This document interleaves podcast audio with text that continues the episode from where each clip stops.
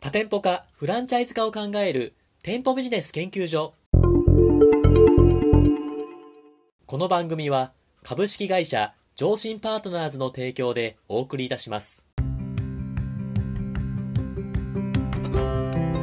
店舗ビジネス専門コンサルタントの高木優が最速最短で年商30億店舗数30兆を実現する実証されたノウハウをコンセプトにのれん分け制度構築 FC 本部立ち上げ立て直し人事評価制度の整備など飲食店整体院美容院などの様々な店舗ビジネスの多店舗展開を加速させるために重要なことを対談形式で分かりやすくお話しする番組です。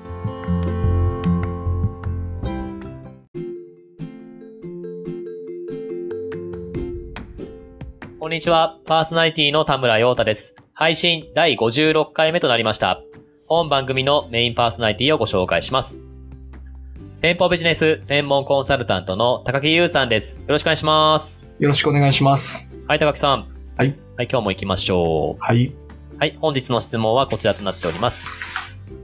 リラクゼーションサロンを経営しています。経営がうまくいっている企業とうまくいっていない企業の違いにはどのようなものがありますかということなんですけ ど。これは、経営がうまくいっている、いっていないちょっと教えていただきたいなっていうのなんですけど。これはだから結構、はい。あの、まあ、ふんわりしはた、い。あの、ご質問ですけど、まあ、ある種、確信をつく質問でもありますよね。この質問者の方はうまくいってるんでしょうかどうなんです かねまあ、もしかしたら始めたばっかりなのかもしれないですね、この感じだと。はい。これうまくいっている、いっていないってまず何なんですかねちょっと、高木さんが思うのありますいや、だからい、経営者が一番最初に事業を始めるわけじゃないですか。はい。で、その時にはこういう風になりたいとかって思いがあるわけじゃないですか。あ、はい。だから、それ通りに行っている企業と、まあはいそうでない企業でしょうね。自分のこう、思い描いた将来像とちょっとかけ離れたところに行ってるのが、うまくいってないみたいなう感じなんでん。すかね。いいんじゃないですかああ、なるほど。それをどのような違いという、こう、差別化できるようなポイントみたいなところなんですけども、ありますか高木さん何かワンポイントアドバイスというか。いや、これはね、はいありますね。あ、あるんですね。これはもう明確な違いがはいやっぱりありまして、はいはい。何でしょうかこううまくいっているその企業っていうのは、はい。まあ、どんなにうまくいってたって、何がしかの課題って企業である以上あるじゃないですか。はい。でこういうことを解決しなければいけないみたいなことですね。はい。で、だからそのためにこういうことに取り組みますみたいなものがあるじゃないですか。ありますね。で、それがね、こう極めて明確にお持ちであるっていうことじゃないですかね。おはい。あ、その、うまくいっている企業のポイントですかそうだ、うまくいっている企業っていうのは、だからここが今の悩みとか問題であるってこう捉えるわけじゃないですか。はい。だからそこ自身もかなりこう具体的に特定できるわけですよ。はい。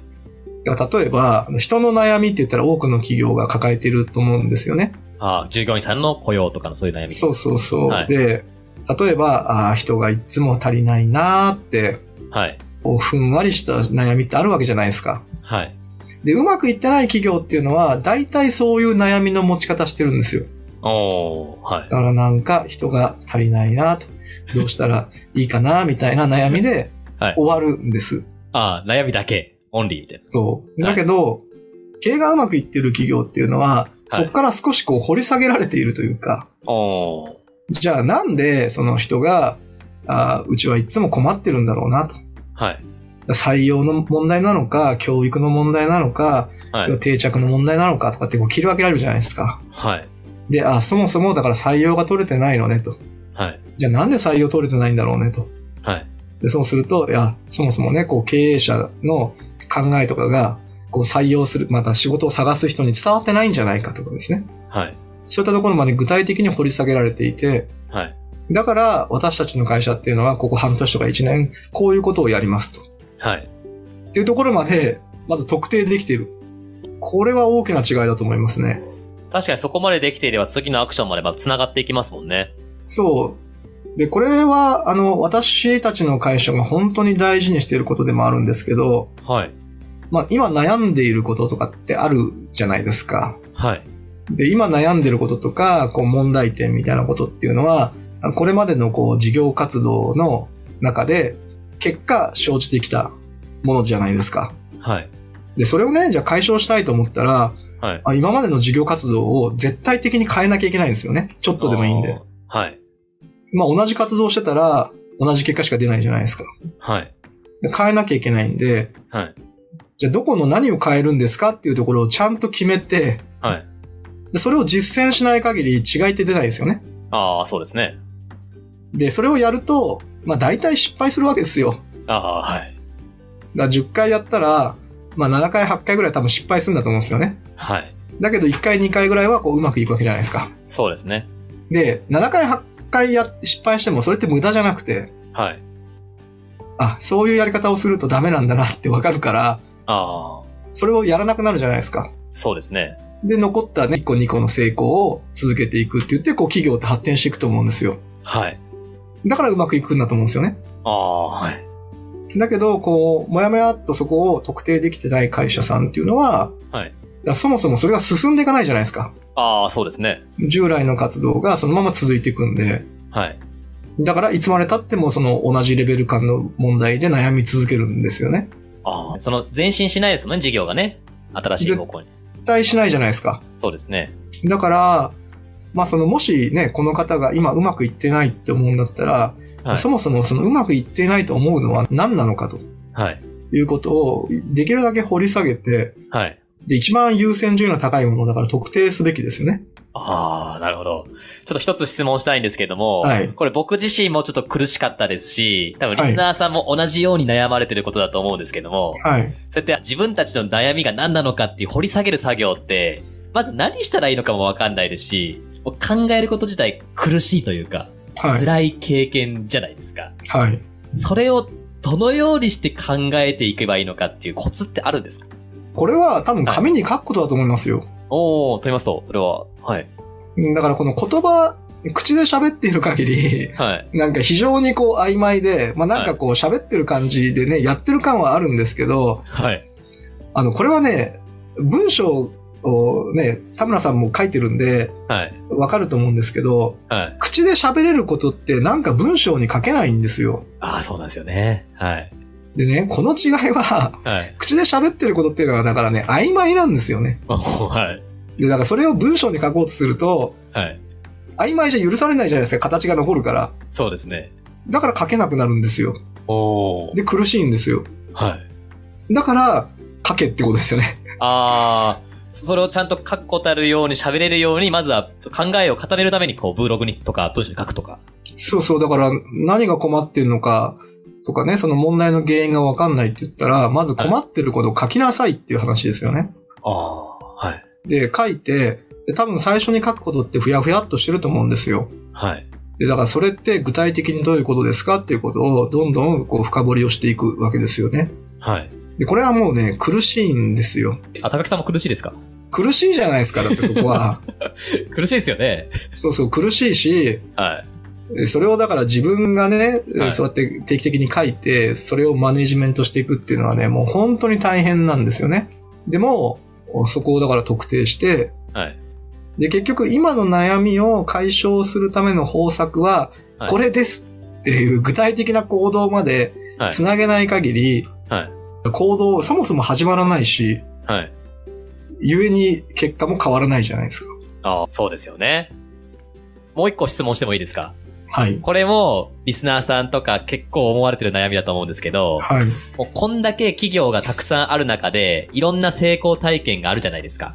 はいろいい。ろテレビとかでもガイアの予約とか結構成功してる企業さん見ていて、そういう企業さんの、他の企業さんがやってることをパクった方が早いですし、自分でそんな悩みとかこう深くか掘り下げるよりも、そっちの方が時間短縮になって楽じゃないかって思う経営者もいると思うんですよ。